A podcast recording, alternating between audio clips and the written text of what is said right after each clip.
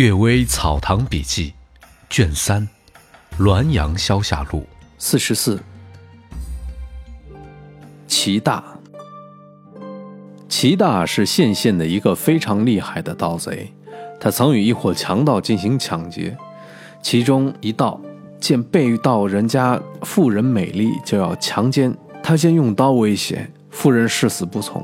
便接着反接妇人的双手，将她捆在长凳上，剥去下衣，忽使另外两道一左一右挟住妇人的双足。齐大正在房上望看庄，闻听屋内妇人呼号，立即从屋脊上飞跃而下，挺刃冲入屋中，厉声呵斥：“谁敢这么干？有他没有我！”气势汹汹的要打斗，目光如同恶虎。在这间不容发的危急极点，美妇人竟然靠突然出现的齐大免除了一场灾难。后来群盗全部被捕，并肩遭到诛杀，唯有齐大漏网，始终没有抓获。据群盗说，官兵搜捕的时候，齐大实际上就藏伏在马槽底下。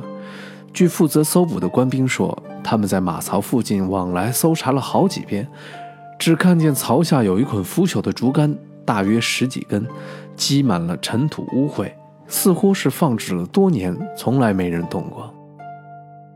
打包僧，共生张晴岚说，有一寺庙藏经阁住着狐狸，和尚大多住在阁下。一天热得难受，有个打包僧是云游和尚，嫌下面嘈杂，便搬到上面去住。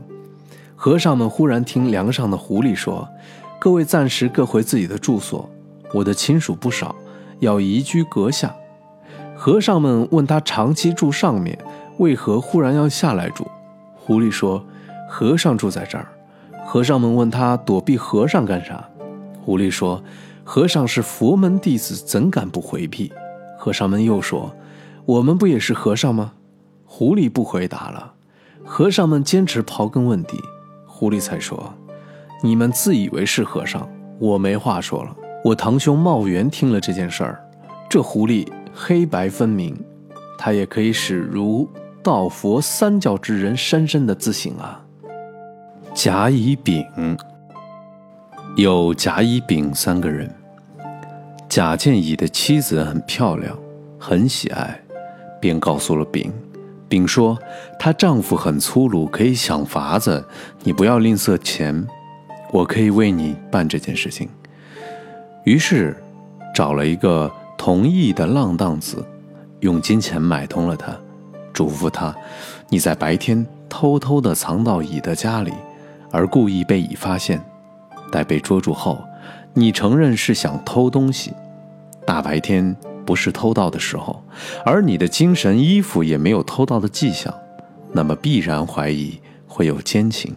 但你不要承认，等官府再次审问之后再承认。”案罪不过是代家吃板子，我会想办法使这个案子不了了之，你不会吃苦的。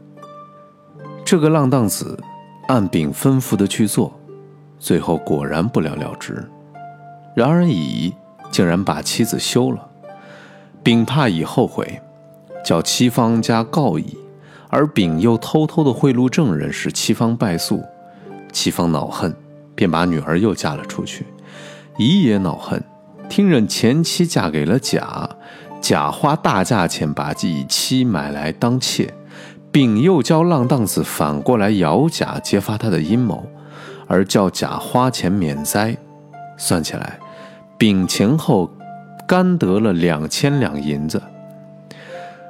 这时，丙说家庙举行祭祀，便下令准备一应祭祀所用的用具。